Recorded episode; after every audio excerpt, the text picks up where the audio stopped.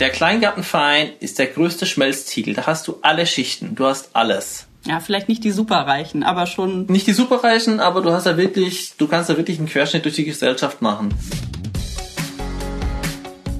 Ideen für ein besseres Leben haben wir alle. Aber wie setzen wir sie im Alltag um?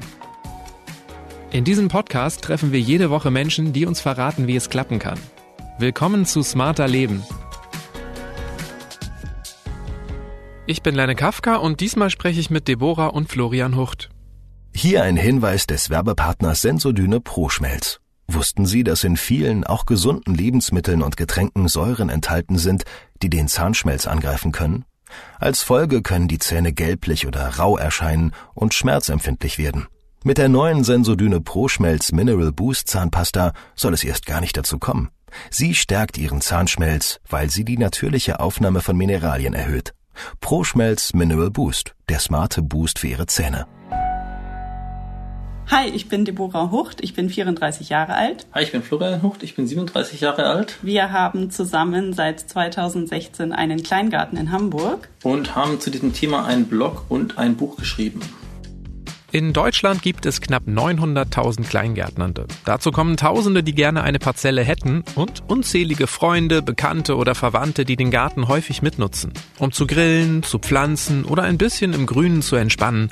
Und ja, vermutlich gibt es auch etliche Gartenzwerge, die einem dort begegnen können. Deborah und Florian waren sich zunächst nicht sicher, wie gut sie in so eine Kleingartenkolonie passen, denn die ein oder andere Tradition erschien ihnen eher fremd. Mittlerweile behaupten sie aber dort ihr grünes Glück gefunden zu haben und das teilen sie regelmäßig mit ihren Followern auf dem Gartenblog Ein Stück Arbeit. Wie man eine passende Parzelle findet, welche Anfängerfehler sich beim Gärtnern leicht vermeiden lassen und wie spießig Kleingartenvereine wirklich sind, erzählen sie in dieser Folge.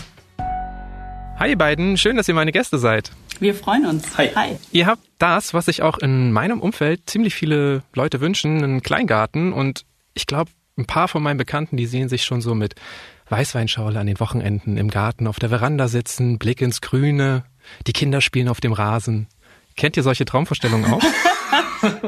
ja, zum Teil leben wir die ja auch. Ja, auch. Ja. Was habt ihr euch denn vorher erhofft von eurem Kleingarten? Oh, ähm, wir wollten auf jeden Fall auch so einen Platz, wo man so den Feierabend verbringt und eine gute Zeit hat, so. Ja, auch abzuhängen mit Freunden zum Beispiel. Es hat sich dann aber herausgestellt, dass dieser Kleingarten schon bei uns ein bisschen was anderes noch geworden ist. Was denn? Unser Garten ist eher so ein Platz zum Austoben und Verwirklichen, beziehungsweise ein Ausgleich zu unserer Alltagsarbeit. Also Ihr macht beide so Agenturarbeit eigentlich, Genau. oder? genau, so Agenturkrams.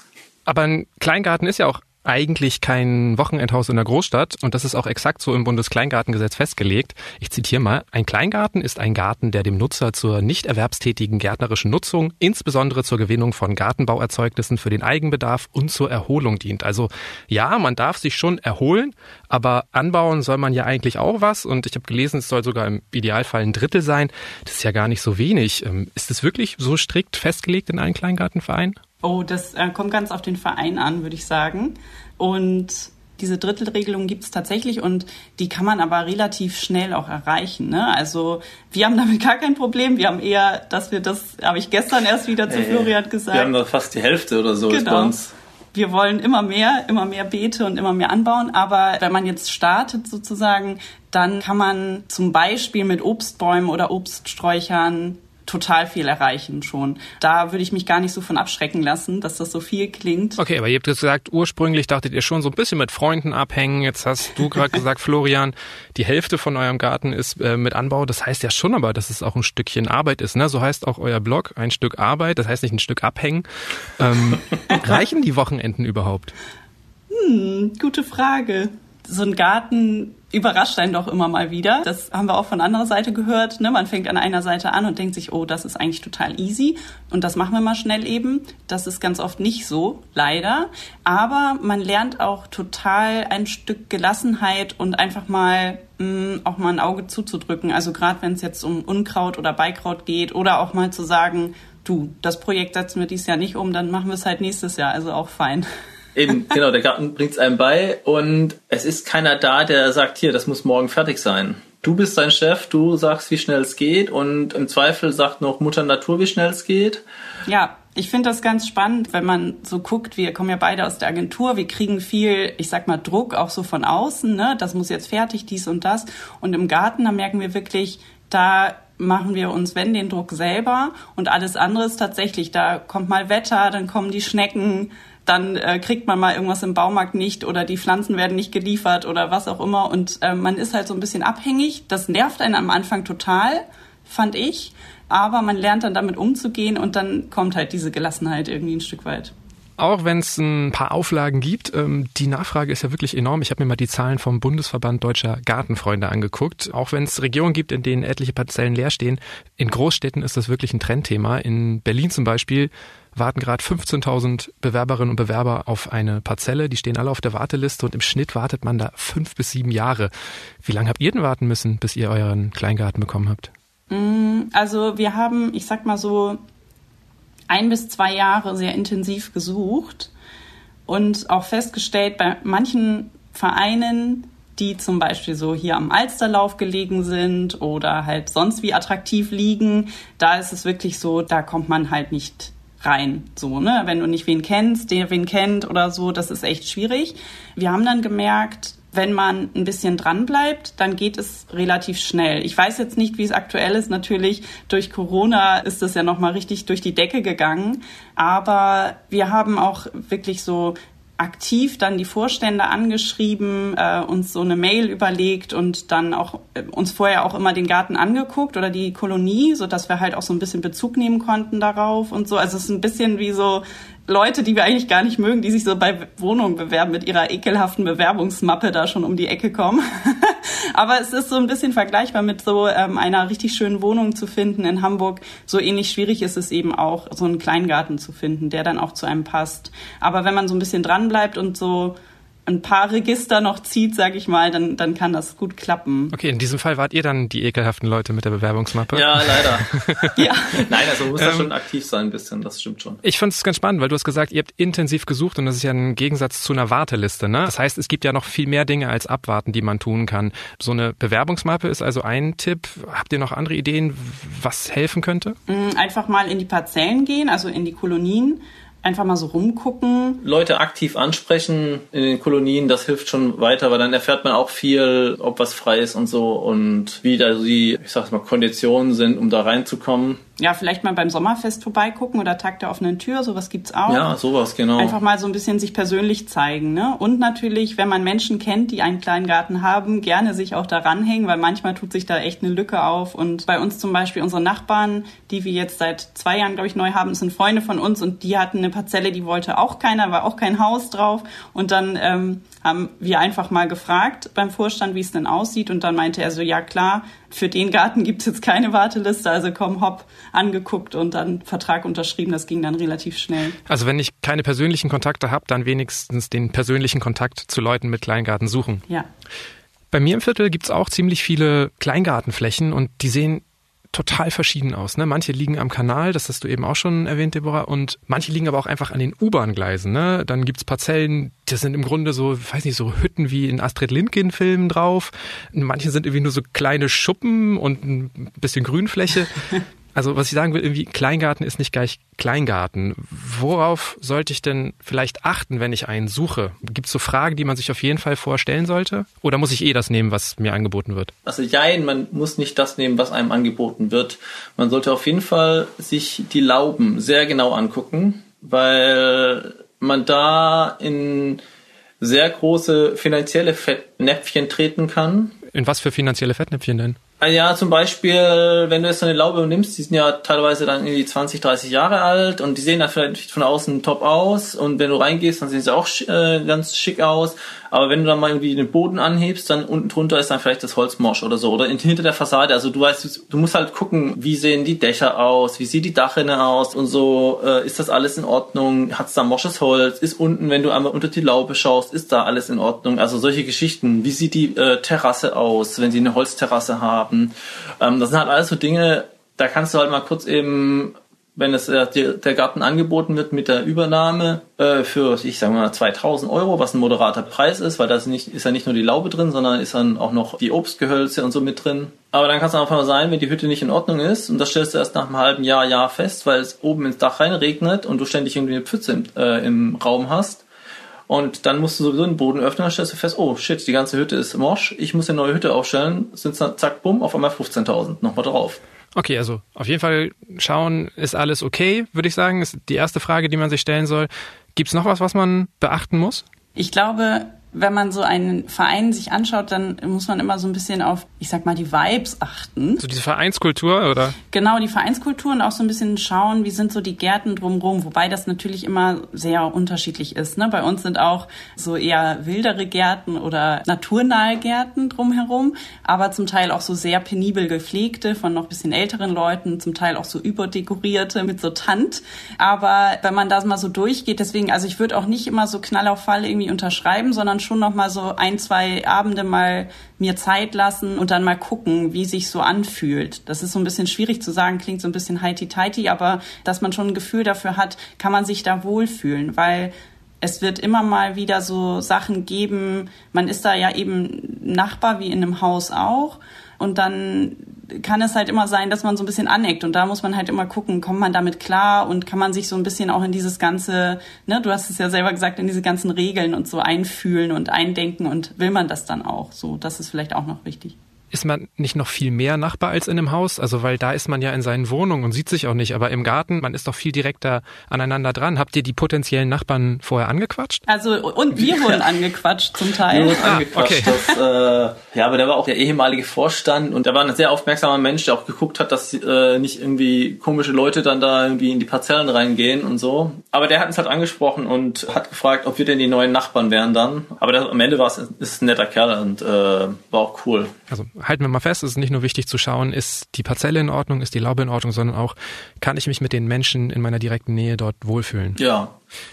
Bis zur Erholung ist es im Garten aber meistens ein längerer Weg. In eurem Buch geht's ziemlich viel auch um Unkraut, Vertikutierer, Häcksler, Rasenmäher. Ihr musstet euren Garten quasi komplett nochmal neu aufbauen, äh, neu bepflanzen, umgraben.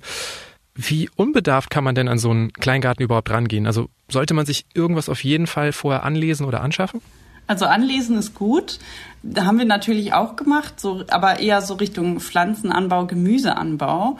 Und dann mh, mm, dieses ganze DIY-Thema oder was sich dann sonst noch für Ackerei da aufgetan hat, das haben wir total unterschätzt am Anfang. Da waren wir sehr unbedarft, aber ich glaube, das war im Nachhinein auch sehr gut, weil das natürlich die Motivation oben gehalten hat. Und ich glaube, wenn wir es vorher so gewusst hätten, weiß ich gar nicht doch, obwohl ich glaube, wir hätten es doch gemacht aber manchmal schreckt das dann ja auch ab. Aber wie kann man denn zum Beispiel den Einstieg am besten machen, gerade wenn es so viel zu tun gibt? Ne? Da überfordert man sich ja selbst oft. Welche Tätigkeiten sollte man auf jeden Fall als erstes angehen?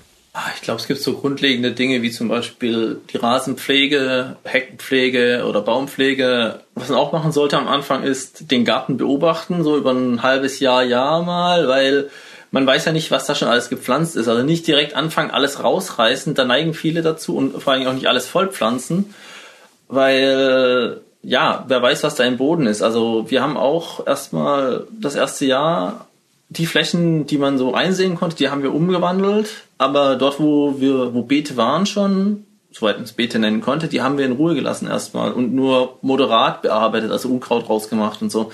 Weil naja, dann am Ende waren da schöne Blumenzwiebeln drin und so. Und wir haben dann auch unter dem einen Rhododendron einen grünen Spargel gefunden. Und den siehst du halt im Hochsommer, siehst du den dann nicht, wenn er nicht wächst gerade. Aber wie habt ihr das denn überhaupt rausgefunden, was für Pflanzen das sind? Weil ihr seid ja auch komplette Laien, oder?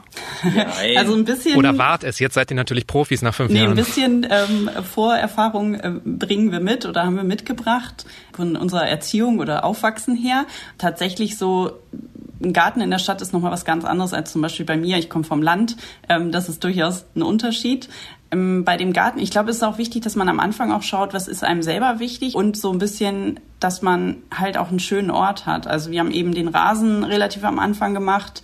Die Beete, weil wir wussten, da wollen wir was wachsen lassen und dann eben den Rasen, weil wir wollten halt auch so ein Areal, wo wir uns aufhalten können. Und dann war bei uns ja eben die Laube, die stand noch nicht und da war eben wichtig, da haben wir uns dann drauf fokussiert sozusagen und alles andere haben wir erstmal so ein bisschen geguckt, so, ne? Und bei den Pflanzen oder was da so wächst, da hilft uns tatsächlich eine App auch heute noch, wenn wir gerade mal wieder nicht wissen, was das ist und meine Mama nicht in der Nähe ist und die es uns sagen kann. Ja, da gibt es zu Genüge Apps. Also mittlerweile sind es, glaube ich, drei oder vier, die relativ gut sind. Und da macht man dann ein Foto und dann erkennt ihr das, oder? Im Prinzip, ja. Also du machst die App auf, Kamera an, ein Foto davon und dann sucht ihr in einem Verzeichnis nach den Blattformen, Blütenformen oder Rinde, keine Ahnung, was du da halt gerade hast. Okay, so einfach dann tatsächlich. Genau. Okay. Ihr habt es gerade irgendwie schon gesagt, ähm, dann wolltet ihr da so eine Rasenfläche machen. Und wie ist denn das überhaupt? Gibt es so einen Aufbau, der immer sinnvoll ist? Oder sollte man da irgendwie so einen konkreten Plan machen? Oder kann man auch einfach sagen, so, nö, jetzt pflanze ich mal hier die Blume hin und da das Gemüse? Mm, es ist schon gut, also gerade bei Gemüseanbau ist schon gut, wenn man sich so Beete schafft, die man gut bewirtschaften kann, sage ich jetzt mal in Anführungsstrichen, also wo man gut rankommt und dass das da auch ungestört wachsen kann. Bei allem anderen ist es so ein bisschen die Frage, was man mit dem Garten auch möchte oder was der Garten für einen sein soll. Und danach dann priorisieren und tatsächlich so einen kleinen Plan machen, das würde ich schon empfehlen. Einiges ist ja auch schon vorgegeben, ne? Also Florian hat schon gesagt, Hecke schneiden. Ihr habt geschrieben, ihr habt sie auf eine kleingartenkonforme Höhe von 1,10 Meter geschnitten. Das ist vorgegeben. Eure Laube ist 24 Quadratmeter groß, weil genau so viel Quadratmeter überdacht sein dürfen. Gibt es noch viele andere solcher Regeln? Schon. Also es gibt zum Beispiel in Hamburg darf man zum Beispiel keine Bäume pflanzen, die ähm, so natürliches Wachstum über fünf Meter erreichen würden. Solche Dinge gibt es dann halt auch und es gibt auch einige Kleingartenvereine und auch eben Städte, die das so vorgeben, wo man keine Thujen und sonstige Koniferen hinsetzen kann, ne? weil das sind ja eigentlich eher so, ich sag mal in Anführungsstrichen tote Bäume. Also es wird jetzt schon darauf geachtet, dass man auch so ein bisschen bienenfreundlicher und tierfreundlicher gärtnert. Das kommt mehr und mehr. Und auch mit diesen ganzen Regeln, was viele ja auch abschreckt am Anfang. Also es gibt einem ja auch so einen Rahmen, ne? Was ist irgendwie, was kann man machen, was sollte man nicht machen? Und in diesem Rahmen kann man sich aber erstaunlicherweise echt ziemlich gut bewegen, stellen wir immer wieder fest. Okay. Aber es gibt also nicht nur das Bundeskleingartengesetz, es gibt auch noch landesweite Verordnungen und von Kleingartenverein zu Kleingartenverein auch nochmal unterschiedliche Regeln, die man dann wahrscheinlich beim Vertragsabschluss aber auch irgendwie mitbekommt. Die bekommt man mit, ja. Ihr beschreibt euer eigenes Vorgehen im Garten als Fail Forward. Ich würde es mal frei übersetzen als durchs Scheitern vorankommen. Das klingt so super locker und entspannt, aber wie passt denn das mit diesen starren Kleingartenregeln zusammen? Also das bezieht sich gar nicht so sehr auf die Regeln, das bezieht sich eher auf das, was wir nicht können bzw. lernen mussten. Zum Beispiel sind wir im ersten Jahr voller Elan wollten wir Sachen auspflanzen und haben uns auch über das, was Deborahs Mutter gesagt hat, haben wir einfach drüber hinweggehört. Also nicht vor dem 12. Mai die Zucchini rauspflanzen. Dann haben wir das gemacht, irgendwie, keine Ahnung, Ende April oder so. Und waren dann bitter enttäuscht, als dann auf einmal die Pflänzchen eingegangen sind und äh, vom Frost verfroren sind. Und Deborahs Mutter hat auch nur den Kopf geschüttelt, so, ja, Leute, wisst ihr doch, nicht vor dem 12., nicht vor der kalten Sophie. Ja, das ist Fail Forward. Also so. Okay, ihr habt so ein paar typische Anfängerfehler auf jeden Fall mitgenommen. Ja, natürlich. Das ist also ohne Anfängerfehler geht's glaube ich nicht. Also. Dann sag doch noch mal einen, den dann andere vielleicht vermeiden können. also Dinge auf jeden Fall zu früh auspflanzen. Das ist auf jeden Fall so ein Ding, gerade so in Hamburg. Ähm, die Eisheiligen Mitte Mai, das ist immer noch mal so. Da kommen noch mal kalte Nächte oft und so. Und da gerade so empfindliche Pflänzchen wie Tomaten oder Zucchini oder Kürbisse, die mögen das halt überhaupt nicht und auch nicht, das sehen wir jetzt immer mal wieder bei so unseren Followern, nicht zu früh anfangen, die Sachen drinnen anzuziehen, weil man neigt auch dazu, schon im Januar starten zu wollen. Und dann merkt man doch, wenn man im Januar schon Tomaten sät, die sind ja dann, wenn man die im Mai aussetzt, dann kannst du da eigentlich schon erste Tomaten ernten und dann hast du aber Indoor-Tomaten. Das weiß ich gar nicht, ob das so lecker schmeckt. Mm, und was wir viel gelernt haben als Anfänger, Anfängerin im Garten, dieses Thema Sträucher schneiden, Bäume schneiden, da vielleicht nicht ganz so doll zu schneiden und nicht so rabiat damit umzugehen. Das sind ja auch nur Lebewesen, die wollen auch leben. Ihr habt jetzt so bei den Fehlern vor allen Dingen Sachen aus dem Anbau beschrieben, die euch da schiefgegangen sind. Wenn ich jetzt nochmal auf euer Motto Fail Forward zurückkomme, wenn mir die Blumen verwelken oder wie die Tomate eingeht, dann pflanze ich das vielleicht einfach neu. Aber wenn mir jetzt beim Bau der Laube irgendwas so richtig schief geht, dann habe ich ja ein größeres Problem. Ne? Und ihr habt alles selber gemacht. Dachdecken, Toilette einbauen, den Boden bearbeiten.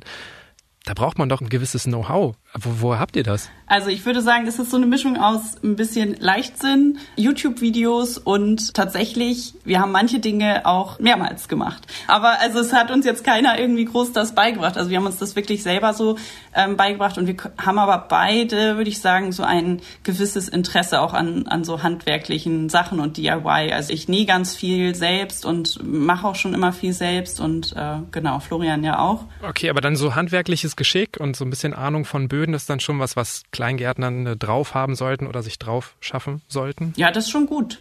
Es geht auch ohne. Also wir hatten einen Nachbarn, der hatte einen Gärtner. Und das ist, äh, äh, du lachst, es ist nicht, das ist nicht selten. Das gibt's häufiger in Hamburg. Ja, also man sollte ein gewisses Grundinteresse mitbringen, denke ich. Man muss nicht alles wissen von Anfang an. Also wir wussten ja, wie gesagt, eben über Böden, da wussten wir ja auch Ja. rudimentär Bescheid. Aber ich glaube, es also, ist auch gut, gerade bei diesen DIY-Sachen, wenn man was be- selber bauen will, wenn man sich dann einfach Leute sucht in seinem Freundeskreis, die das können. Oder viele sagen auch, die Eltern helfen damit oder so. Also man findet ja schon immer jemanden, der da auch Bock hat, sich ein bisschen auszuleben und das vielleicht selber gar nicht so umsetzen kann. Findet man die Hilfe nicht auch vielleicht im Verein? Also sind da nicht auch oft Klar. Leute, die sowas gerne machen und vielleicht auch mit anpacken? Man findet auf jeden Fall immer gut Leute, die vieles besser wissen als man selber. Aber klar, auch da, ne? Also wir haben auch oft schweres Gerät, sage ich jetzt mal in Anführungsstrichen, auch mal ausgeliehen bei den Nachbarn und die haben wir natürlich auch mal gefragt, ähm, wie haben sie das eigentlich gemacht früher und so und so. Man kann schon jemanden finden, auf jeden Fall. Nochmal zum heutigen Werbepartner Sensodyne Pro-Schmelz. Mit der Zeit können säurehaltige Lebensmittel und Getränke unserem Zahnschmelz Mineralien entziehen. Die neue Pro-Schmelz Mineral Boost Zahnpasta verbessert die natürliche Aufnahme von Calcium und Phosphat in den Zahnschmelz. Diese Mineralien machen den Zahnschmelz stark und weiß. Angereichert mit erfrischender Minze sorgt die Mineral Boost außerdem für ein großartiges Geschmackserlebnis. Pro-Schmelz Mineral Boost. Der smarte Boost für Ihre Zähne. Die Laube ist natürlich nur ein Teil des Gartens. Wir haben auch schon darüber gesprochen, dass ihr ganz viel anbaut und dass das für euch ein wichtiger Teil ist.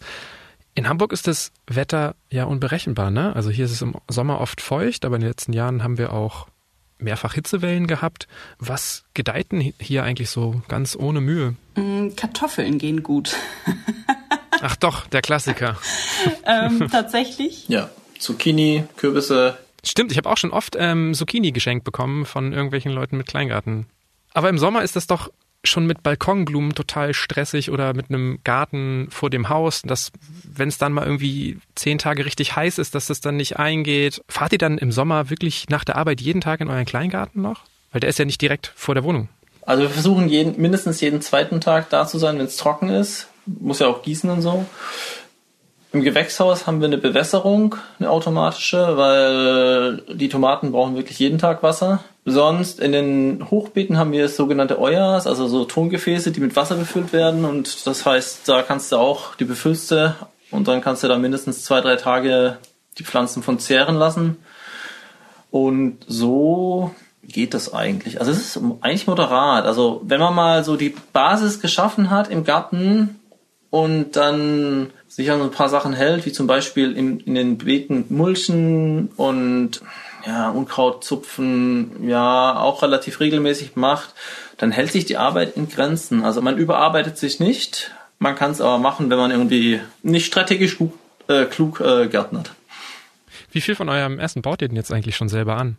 Zur reinen Selbstversorgung reicht es noch nicht. Dafür müssten wir wesentlich mehr anbauen. Also du brauchst für die reine Selbstversorgung bräuchtest du irgendwie, glaube, 2000 Quadratmeter für zwei Personen oder drei Personen. Ihr habt 800 Quadratmeter, ne? Und davon nutzt ihr die Hälfte. Ja. Und das ist ja schon ein recht großer Garten. Ne? In der Regel sind die Parzellen ja, glaube ich, nur halb so groß. Das heißt, man darf jetzt nicht die Erwartung haben, dass man irgendwie zum Selbstversorger wird durch seinen Kleingarten. Nie. Also man hat da auf jeden Fall äh, einiges dazu. Also eben, wie gesagt, Kartoffeln.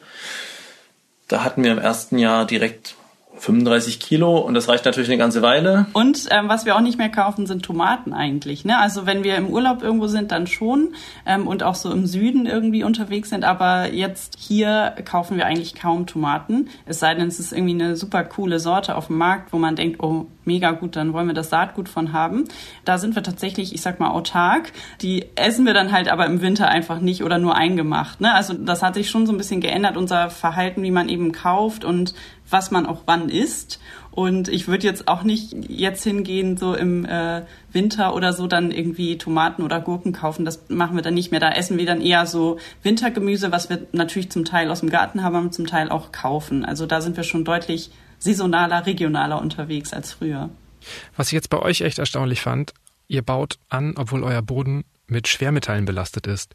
Ähm, ist das ein häufiges Problem bei Großstadt-Kleingärten? Total, ja. leider. Also das ist ein Riesenproblem. Also wie kommt das? Bei uns ist jetzt der Fall eben, wir sind auf einer alten Halde. Da wurde nach dem Krieg der ganze Schutt aus der Stadt rausgekarrt und abgeladen und dann kamen die Kolonien drüber.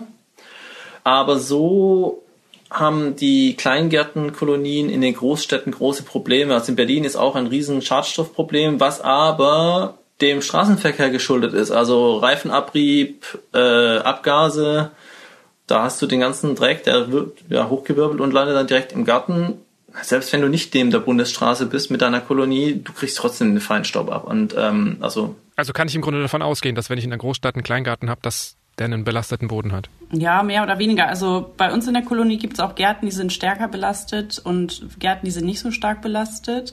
Es kommt ein bisschen drauf an, auch wo der liegt, also was dann auch da drauf gefahren wurde früher. Und was auch noch bei uns dazu kommt, wir sind relativ in der Nähe vom Flughafen und früher war es wohl noch stärker, dass es halt eben da noch sehr zu Belastung kommt. Jetzt hält sich so in Grenzen.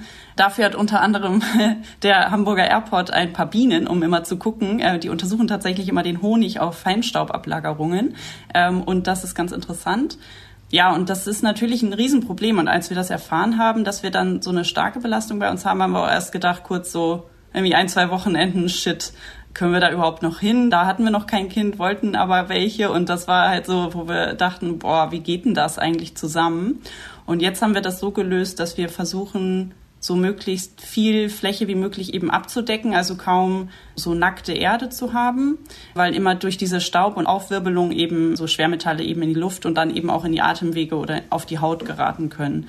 Und wir gärtnern eben viel mit Hochbeeten und haben da dann Erde reingefüllt, die äh, zertifiziert bzw. auf Schadstoffe geprüft ist. Also die haben wir dann quasi von außen rangekarrt Okay, also ihr habt Lösungen für euch gefunden, weil ich würde mir schon Sorgen machen, wenn ich dann irgendwie mein Essen anbaue und äh, also bei euch ist ja wirklich ein extrem Maß, ne? Euer Boden, dafür befindet sich Blei, Zink, Kupfer in besorgniserregendem Maße, Cadmium, Quecksilber, Chrom und Nickel in überdurchschnittlichem Maße. Das ja. ist, hätte mir, glaube ich, Angst gemacht. Habt ihr das dann auch testen lassen nochmal? Oder, ja. oder wie finde ich, wie finde ich das heraus, wie stark mein Boden belastet ist? Also eigentlich ist der Verein verpflichtet, dir das so mitzuteilen. Also es, ähm, wir haben den Garten übernommen, da bestand diese Pflicht noch nicht.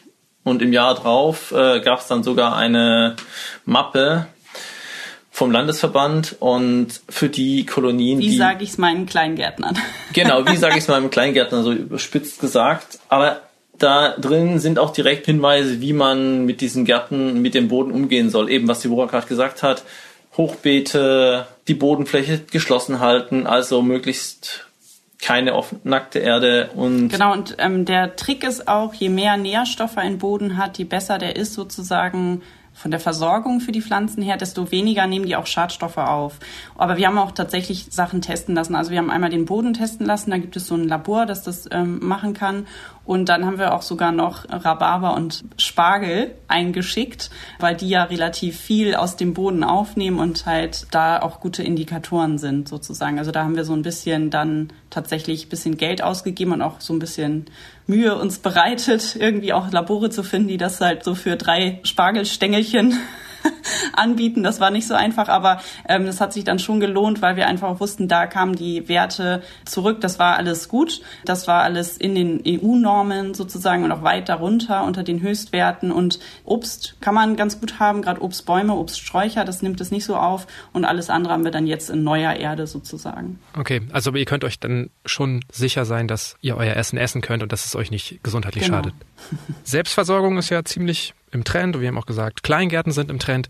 Aber wenn ich jetzt so durch so eine Kleingartenkolonie gehe, ne, dann kommt es mir schon häufig so vor, als wäre da die Zeit so ein bisschen stehen geblieben. Ne? Da hängen Fahnen im Wind und stehen Gartenzwerge rum und hinter Gartenzäunen sollen Regeln eingehalten werden. Hattet ihr nicht auch irgendwie Vorurteile oder Bedenken? Voll. Also total, ob, ob das zu uns passt, ob wir uns da wohlfühlen über eine Zeit und so. Also gerade ne, dieses, was ich so absolut fürchterlich finde, dieses Schrebergartenhüttenbraun, da kriege ich echt so, denke ich mal so, uah, das mieft schon so nach Spießigkeit irgendwie so nach außen. Ne? Aber mh, mm, wir haben das gemerkt, wir haben, bevor wir einen Garten selber gesucht haben und gefunden haben, haben wir mal gesittet bei meinem Bruder und da auch gemerkt, man kann wirklich also klar gibt es diese Leute, die ihre HSV und was auch immer Flaggen hängen. Ähm, und es gibt auch die Leute, die da mit ihren Gartenzwergen rumhantieren. Aber dazwischen gibt's halt auch mehr und mehr jüngere Leute, so wie wir, irgendwie, die so ein bisschen ähm, ne, in Richtung naturnahes Gärtnern gehen, den Bienenschutz und Artenschutz wichtig ist und wo man dann auch so merkt, da findet man total schnell auch Gleichgesinnte, die man sonst vielleicht gar nicht finden würde, weil wenn man mal ehrlich ist, wir sind viel in unserer Agenturbubble unterwegs und ähm, das tut auch mal gut, andere Leute mal zu sehen, auch selbst wenn die spießig sind oder irgendwie komisch. Aber jetzt mal ganz fies gefragt, also du hast gesagt, es mieft so ein bisschen nach Spießertum. Die Frage ist ja auch so ein bisschen, es hört sich so ein bisschen nach einem Generationswechsel an, den du da beschreibst. Aber ist das denn so anders oder seid ihr vielleicht einfach das neue Ökospießertum? Also so schön nach der Agentur mit einem Lastenrad in den Kleingarten fahren und den naturnahen Garten pflegen. Das ist ja auch eine Form von Spießigkeit, oder nicht? Ja. Also äh, Ökospießer. Ja, aber spießig sein ist ja auch nicht schlecht. Es ist ja ist die Frage, wie extrem man das auslebt. Also man darf nicht militant werden, finde ich. Also wenn man so dieses so extrem wird und links und rechts darf nichts anderes sein, dann ist es doof. Ich hatte mal eine Unterhaltung mit unserem Vorstand und er sagte, der Kleingartenverein ist der größte Schmelztiegel. Da hast du alle Schichten, du hast alles. Ja, vielleicht nicht die Superreichen, aber schon. Nicht die Superreichen, aber du hast da wirklich, du kannst da wirklich einen Querschnitt durch die Gesellschaft machen. Und somit findest du auch alles Mögliche an Ausrichtungen, also gerade was Gärtnern angeht. Und natürlich, du hast dann da die alten, spießigen Piefigen, die ihre kleinen Primelchen da fein in Ordnung bringen und die kleinen Kräuter rauszupfen und wegwerfen, die mit der Giftspritze durchrennen. Und du hast natürlich auch Leute wie uns. Ja, es, es findet auf jeden Fall ein Generationswechsel statt, um auf die Frage zurückzukommen. Aber ich glaube, das Miteinander ist einfach das, was das äh, ausmacht. Ja, lass uns mal ruhig auf das Miteinander noch ein bisschen äh, Dollar eingehen. Ihr spielt in eurem Buch ja auch so ein bisschen mit Klischees und teilt so die typischen Kleingärtner in, Gruppen ein. Da gibt's irgendwie die Controlettis, die Partygärtner, die Öko- und ESO-Freaks, Familiengärtner, Möchtegärtner, nur ein paar Gruppen zu nennen. Ihr seid ja auch Teil des Vereins. Was seid ihr? Ihr seid die Ökogärtner wahrscheinlich, ne? Wir sind auf jeden Fall die Ökogärtner wahrscheinlich mehr und mehr auch bald Familiengärtner, jetzt mit, mit Kind. Aber mal sind wir auch Partygärtner, wenn es denn erlaubt ist, dann haben wir auch gerne Leute da und das äh, finden wir auch gut.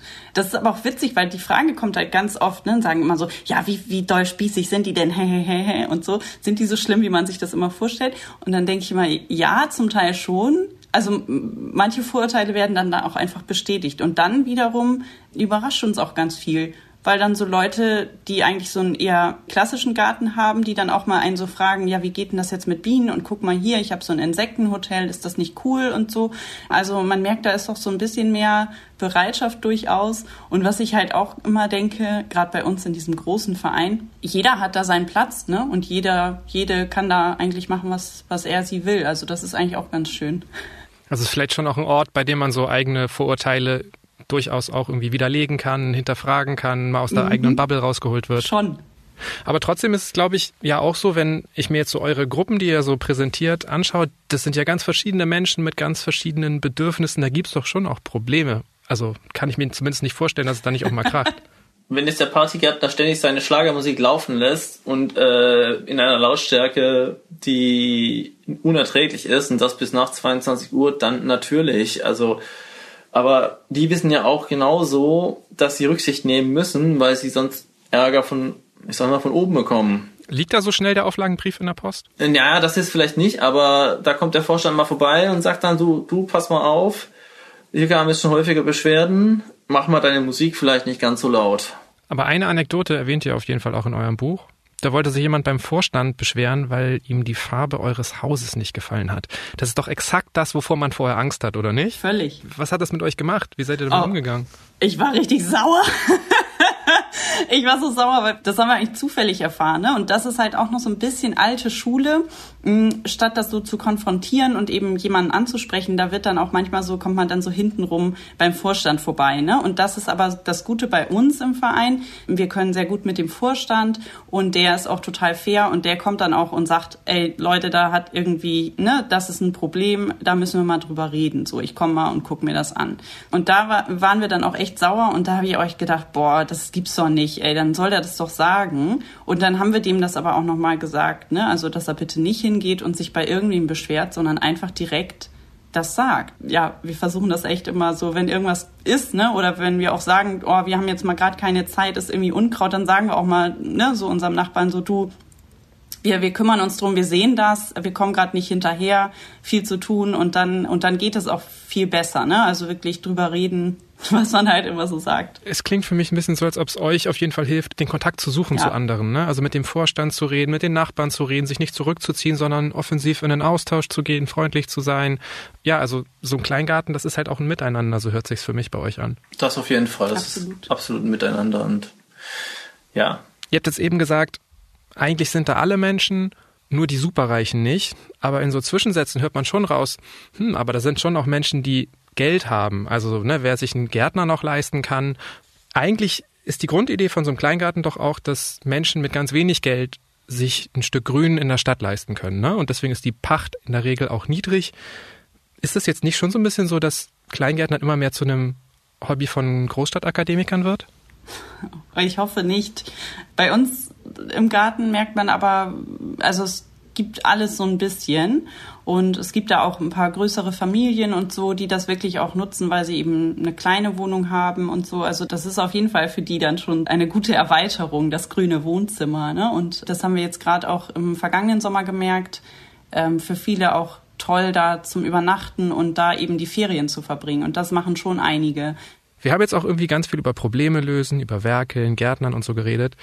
Aber natürlich lassen sich in einem Kleingarten auch ganz entspannte Stunden verbringen. Ihr genießt zum Beispiel die Dunkelheit da. Ihr habt euch den Blutmond angeschaut, ihr habt dort Sternschnuppen beobachtet. Die Perseiden sind ein Pflichttermin für euch geworden. Da geht ihr nachts in den Garten und schaut in den Himmel. Ist es dann am Ende also doch dieses Großstadt-Idyll, von dem alle träumen? Ich finde das immer so, wenn wir in den Garten fahren, auch gerade so am Wochenende, wenn wir dann da ähm, länger am Stück sind, das ist wirklich wie ähm, manchmal wie so ein bisschen Urlaub, ne? Oder wenn man so ähm, ans Meer oder ans aufs Land irgendwie macht, so So ein Tagesausflug ein bisschen. Also Ein Rauskommen? einfach Ja. mal rauskommen und wirklich das mal so ein bisschen wegschalten sozusagen, ne? Was so in der Stadt vielleicht auch immer so auf einen einprasselt, so in der im normalen Alltag einfach auch. Was hat denn euer Garten eigentlich mit euch als Paar gemacht? noch mehr zusammengeschweißt. Man muss sich viel absprechen und viel kommunizieren miteinander, weil sonst funktioniert es nicht. Weil wenn der eine Hü macht und der andere Hot, dann, naja, ist halt wie es ist. Dann geht's nicht. Man lernt auch viel übereinander. Also so. Ja, was man zum Beispiel auch so für Problemlösungsmechanismen hat, das lernt man ganz gut aneinander. Ja. Also ähm, wir haben ja den Garten übernommen, da hatten wir noch kein Kind und ich glaube, das ist auch mal ganz gut so zu testen, wie man auch in vielleicht stressigen Situationen zusammenhält oder eben auch gegen so Leute, die dann kommen und sagen, oh, eure Hütte hat aber die falsche Farbe, ne? Wie man da so zusammenhält und merkt, so, ah, das klappt. Man ist halt ein Team gegen andere und man macht das so, wie man macht. Und ich glaube, dass es auch ganz gut hilft, so einen Kleingarten mal zu haben, wenn man irgendwie mal plant, so ein, zum Beispiel ein Haus zu bauen oder ein Haus zu haben oder so, weil das ist ja so ein, ähm, ich sag mal, ein Häuschen im Kleinen, 24 Quadratmeter. da kann schon viel passieren, aber eben noch nicht, noch nicht so viel und es sind dann nur irgendwie 10.000 Euro und noch nicht 100.000 Euro, ne, die man dann zusammen auch investiert. Also es ist natürlich auch ein Finanzthema, ne, also zu zweit sozusagen. Und ich glaube, ähm, ich weiß jetzt, wovon ihr gerade noch so träumt. Dem Haus. Ich würde sagen, wir halten fest, für euch war es besser, sich nicht von dieser Arbeit, den ganzen Regeln abschrecken zu lassen. Ähm, dieser Garten hat euch ganz schön viel Gutes gebracht. Danke für eure Zeit. Ich wünsche euch für dieses Jahr eine gute Ernte. Vielen, vielen Dank. Und weitere Anregungen zum heutigen Thema geben Deborah und Florian Hucht in ihrem Buch Das Leben muss man genießen. Großprojekt Kleingarten, unser Weg zum grünen Glück, sowie auf ihrem Blog Ein Stück Arbeit. Die Links stehen wie immer in den Shownotes dieser Episode und die nächste Folge von Smarter Leben gibt's ab kommendem Samstag auf spiegel.de und überall, wo es Podcasts gibt. Zum Beispiel bei Apple Podcasts oder Spotify. Über Feedback oder Themenvorschläge freue ich mich jederzeit. Einfach eine Mail schreiben an smarterleben.spiegel.de. Diesmal wurde ich unterstützt von Marc Glücks und Olaf Häuser. Unsere Musik kommt von Audioboutique. Und das war's für heute mit Smarter Leben. Tschüss, bis zum nächsten Mal.